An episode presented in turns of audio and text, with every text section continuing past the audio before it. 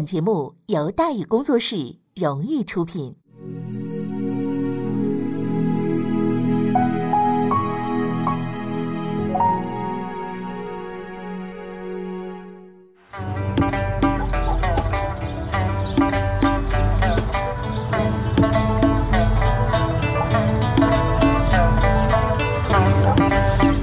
说书唱戏劝人方，三条大道走中央，善恶到头终有报，人间正道是沧桑。给您续上一杯茶，我慢慢的说，您细细的品。听大禹，话说明朝除了咱们广播直播以外啊，我们还在喜马拉雅独家网络发布。各位呢，可以登录喜马拉雅手机和电脑客户端，搜索“大禹茶馆”，选择收听。上期节目咱们说到哪儿啊？咱们说到。随州之变，史可法无计可施，清军之策，左良玉带兵进京。嗯，当然了，左良玉没走多远啊，就必须着手解决一个大麻烦，是吧？什么麻烦呢？就是驻守九江的江西总督袁继贤。九江呢，离武昌啊不算远，左良玉在四月初一呢就到了，而袁继贤呢，跟左良玉啊并不是一路货色。左良玉想拉袁继贤入伙，即使不想入伙呢，啊，你不跟我干行，你把道给我让开，对吧？但是袁继贤不干，不跟着左良玉叛乱是正气，阻止左良玉前进那得需要资本了，是吧？你不能说就是跟我们抗冻似的，靠着一身正气，对吧？袁继贤有正气啊，但是他也仅有正气，没有资本。左良玉倾巢出动，带着好几万人。袁继贤虽然官至总督，可手手头上啊只有一万出头的兵。连左军的三分之一都不到，这个仗啊，他是没法打的。打不过怎么办？那就谈呗，是吧？跟袁继贤谈判的时候啊，左良玉这边啊，声泪俱下，在这哭，就跟被羁押的太子是他亲爹似的。左良玉演这么一出，又拿着太子密谕招摇撞骗，当然瞒不过早就对他有所戒备的这个袁继贤了。袁总督啊，当面痛斥左良玉，说密谕从何而来啊？啊？先帝旧德不可忘啊，今上新恩亦不可负啊。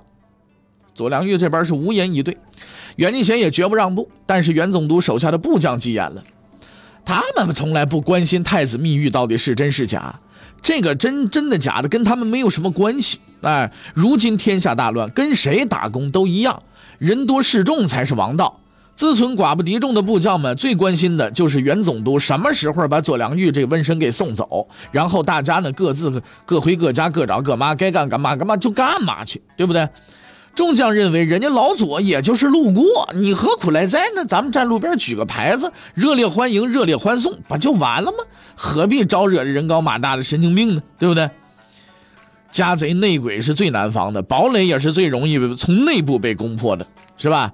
这这玩意儿叫放之四海而皆准，哎，眼看着呀，众叛亲离，用众叛亲离打个引号啊。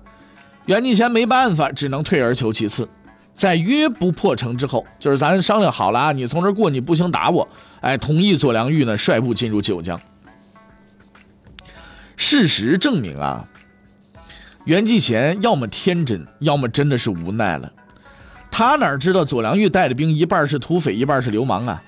李清在《三元笔记》里是这么描写左家军暴行的：说左良玉兵半盗匪啊，这个甚淫毒，每入民家所会，用板夹弱之，匪者或支流于地，又所猎妇女供淫于市。若入州后，或注目岸上，望妇若夫妻，则伸手立分。你大概能听出来这是什么意思，对吧？有这么一群人，左良玉想管，恐怕他也管不了。哎，你真是左良玉，你要想管，你说这这这帮不要命的啊，这这这帮的暴徒们，万一说你你管，人家也找个机会把你用板子夹上，完了之后弱智，是不是？什么叫弱智？我跟大伙儿说一下啊，弱智的意思就是烧，这字儿怎么写呢？就是一个草字头啊，底下呢加一长得特别像那个热的那个字啊，就是就就这么一字，是吧？那你你你大概明白什么意思了吧？就左良玉这些个兵啊，啊，一半是盗贼，一半是流氓。哎呀，甚淫毒，淫毒两个字不用我解释啊。每入民家索贿啊，上上老百姓家里边要钱去，然后呢，把人呢就用那板子夹起来就烤啊，肥的呢就流之于地，是吧？就烤烤出油来，又把那妇女都抢走，公淫于世啊，或者呢抢到船上以后，对着岸上看，如果看见自己的爹、自己的夫家哭了，马上一刀，哎，身首分离，就就就这么一个情况。你说就这么一群人，左良玉他也没敢管呢。九江城这个老百姓呢就遭了大苦了。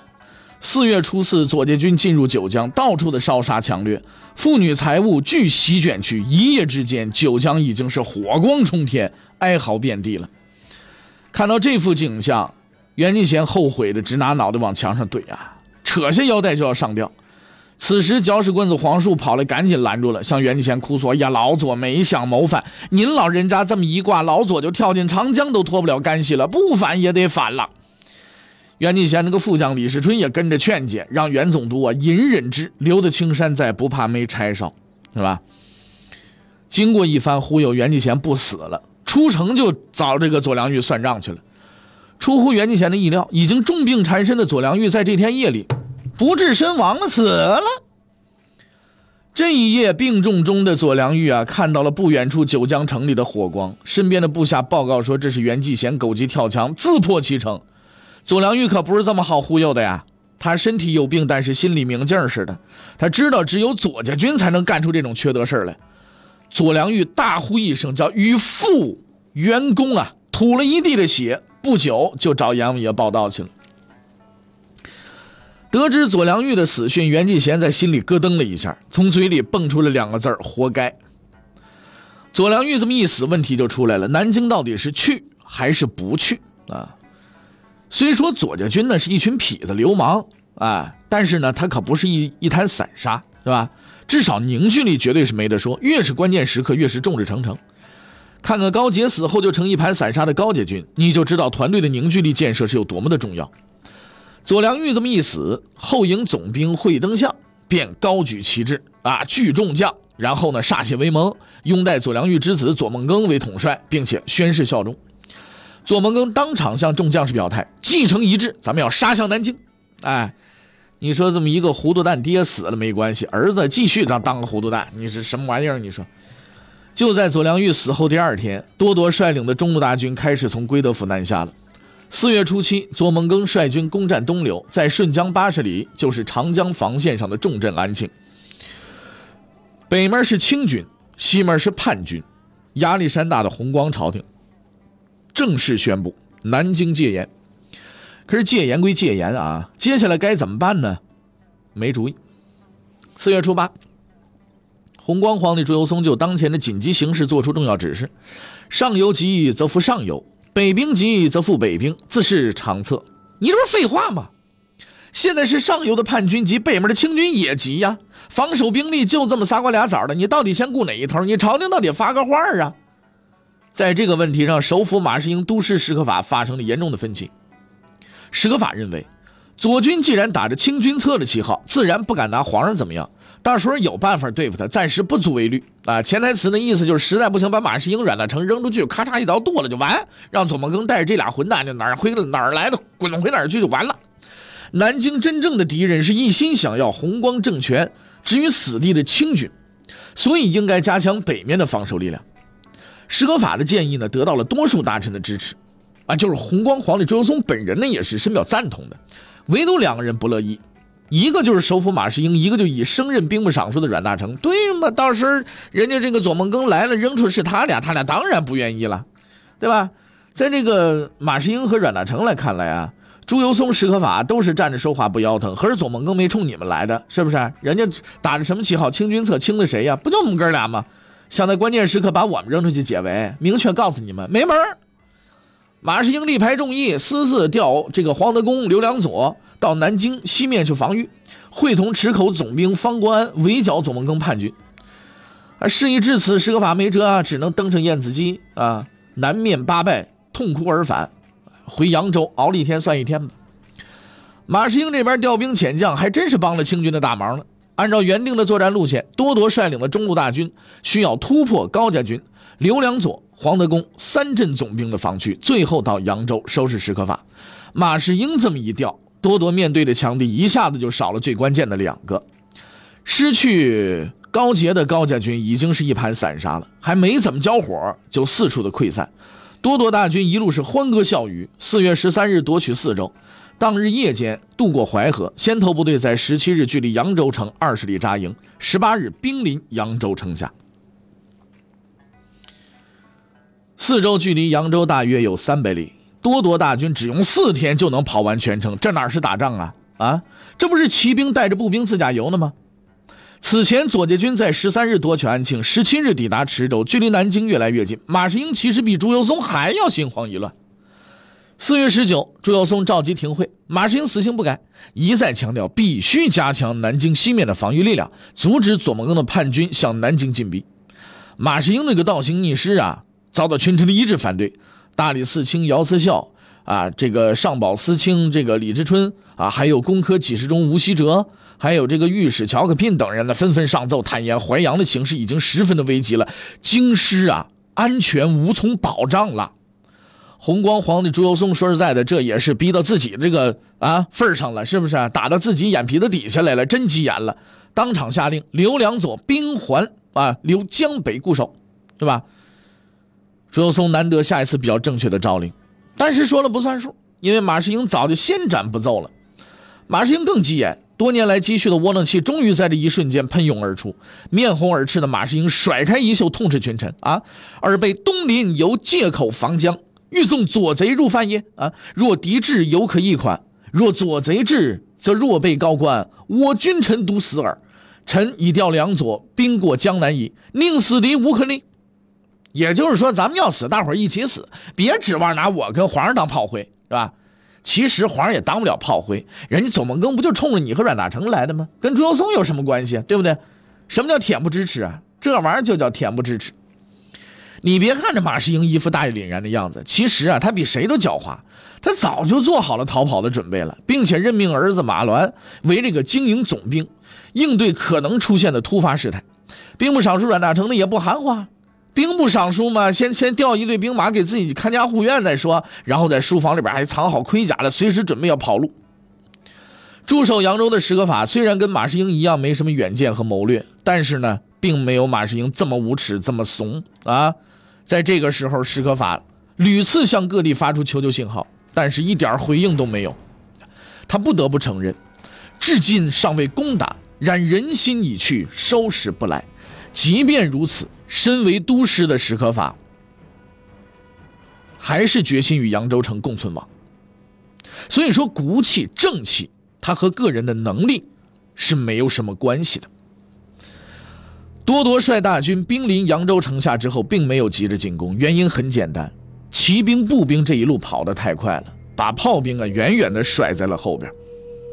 红衣大炮不到，扬州的城墙又高又厚，你莫非让士兵拿嘴啃去？双方一开始就这么耗着，跟着史可法驻守扬州的甘肃团练总兵刘兆基建议，趁着清军呢尚未完全集结，索性派兵出城兜一圈，既摸清敌情，又搅乱敌方的部署。但是史可法认为锐气不可轻视，一养全锋以待其弊，坚决不同意出兵迎敌。史可法这个人呢，怎么说呢，在历史上地位是很高的。为人是一身正气，两袖清风，着实是令人敬佩。但就是这个能力水平啊，实在是太次，干啥啥不行。都师史可法身为江淮防线最高军事主官，不仅缺乏深谋远虑啊，也缺乏足够的胆识和手腕，甚至在基本的战术指挥上都是成问题的。几万清军大举南下，等大炮一来就攻城。你凭你手里边这几千号人，你想守住扬州，你以为你是雪豹突击队呀？啊？你以为你是什么什么蛟龙突击队啊？刘兆基的建议虽然算不上什么起死回生的妙计，但那是也是没办法的办法呀。趁清军不备，出去打了一家伙，一来也摸清对方的部署，二来鼓舞己方的士气，对吧？你是突袭，关键时刻你是能把水搅浑的，水这么一浑，那个鱼就比较容易躲。死马当活马医，总比缩在城里边等挨揍强啊。可偏偏这个史可法就是个死脑筋，就这么点人了，还想着我要养精蓄锐，坐以待毙。你这不就是坐以待毙吗？对不对？更令人匪夷所思的是，他以待其毙。你以为清军跟弘光朝廷一样，没等人家动手，自己先折腾自己啊？啊，让扬州守军手舞足蹈的站在城墙上看真人版乌龙 PK 秀吗？天真的。史可法抱定了必死的决心，可是手下不乏贪生怕死之徒啊！一起驻守扬州的甘肃总兵李奇峰、监军高奇凤合谋，准备挟持史可法投降清军。可是史可法呢，叫正色拒之，两个人也不敢呢贸然犯了众怒啊！毕竟这个时候呢，呃，大家呢也都是众志成城的，只能呢带着四川籍将领胡尚友、韩尚良出城投了降。手底下人在危急关头叛变投敌，史可法并未加以阻止和严惩以儆效尤，而是以防止生乱为由，大度的放他们出城。这么一来，扬州的防守兵力就更加薄弱了，士气也更加低弱了。仗没打，那人先出去投降去了，而且你作为一个都师，你是一方总管，你竟然还把他们放出去了，你是干什么吃的？四月二十四日。清军的炮兵到了位了，开始攻城了。势单力薄的红光守军并没有能够坚持多久，扬州在第二天就被清军攻陷，史可法、刘兆基等壮烈殉国。关于史可法的死有几种不同的说法，一种说法呢是城破之后啊自刎而死；一种说法是战死；还有一种说法是被俘之后。不屈而死，无论哪一种说法是真实的，史可法在这一方面，那都是当之无愧的英雄。激战之后，部将史德威四处寻找史可法的尸骸，但是面对堆积如山的尸体，无异于大海捞针。万不得已，史德威只得按照史可法的遗愿，葬其衣冠于梅花岭。后来进入南京的多铎颁布了几道命令，其中有一条就是借史可法祠，优恤其家。有骨气、有正气的人，即便是他的敌人，也是由衷的敬佩他的。再后来，洪承畴被任命为招抚江南大学士，有人为此写了一副对联史册流芳。虽未灭奴，犹可法；洪恩浩荡，未能报国，反成仇啊！我只能说，公道是自在人心，历史终究是有自己的评判的。在清军的猛烈炮火攻击之下，扬州城只坚守了一天，但这也是多铎大军南下征程中遭遇到最为顽强的抵抗，因此。此前都是如入无人之境啊！多多不禁感到有些庆幸，好在弘光政权只有一个史可法，否则这麻烦就大了呀。为了震慑江南的抵抗力量，彻底瓦解弘光政权的斗志，多多做了一件惨绝人寰的事情。多多下令对扬州进行惨绝人寰、灭绝人性的大屠杀。从四月二十五到五月初，多灾多难的扬州城，迎来了最黑暗的十天。诗人王秀楚以自己的亲历见闻写成了《扬州十日记》，对这次极其惨痛的灾难做了全景式的记录。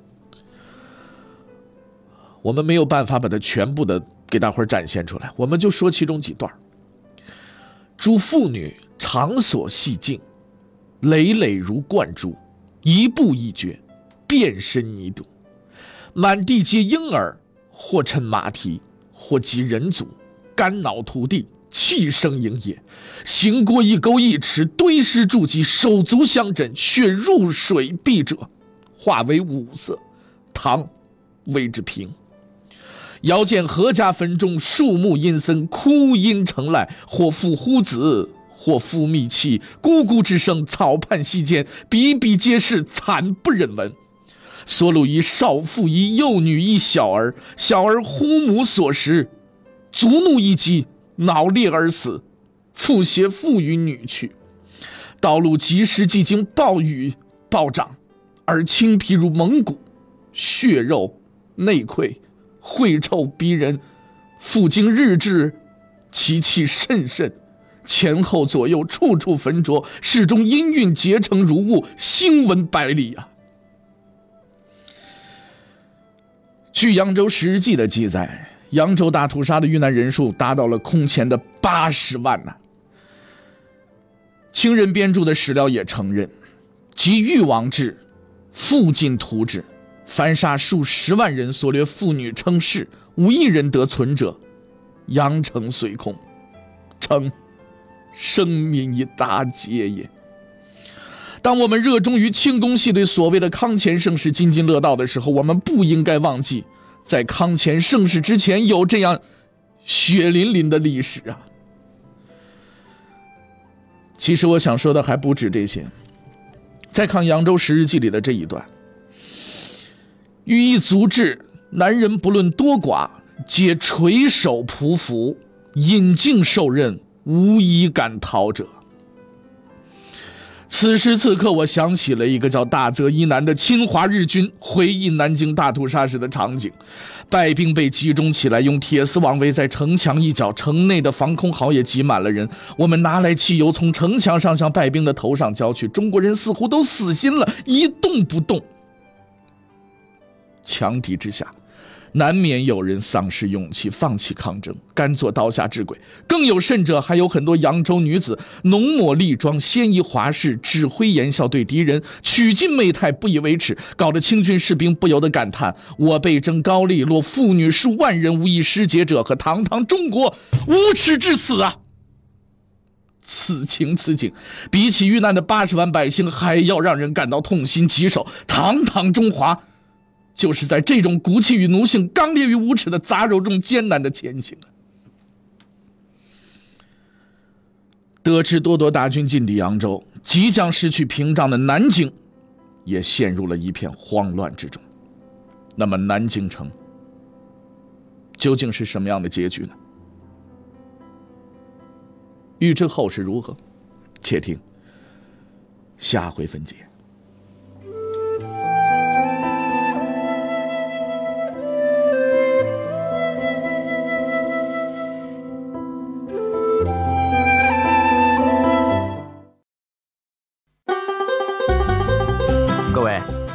想跟大禹交流吗？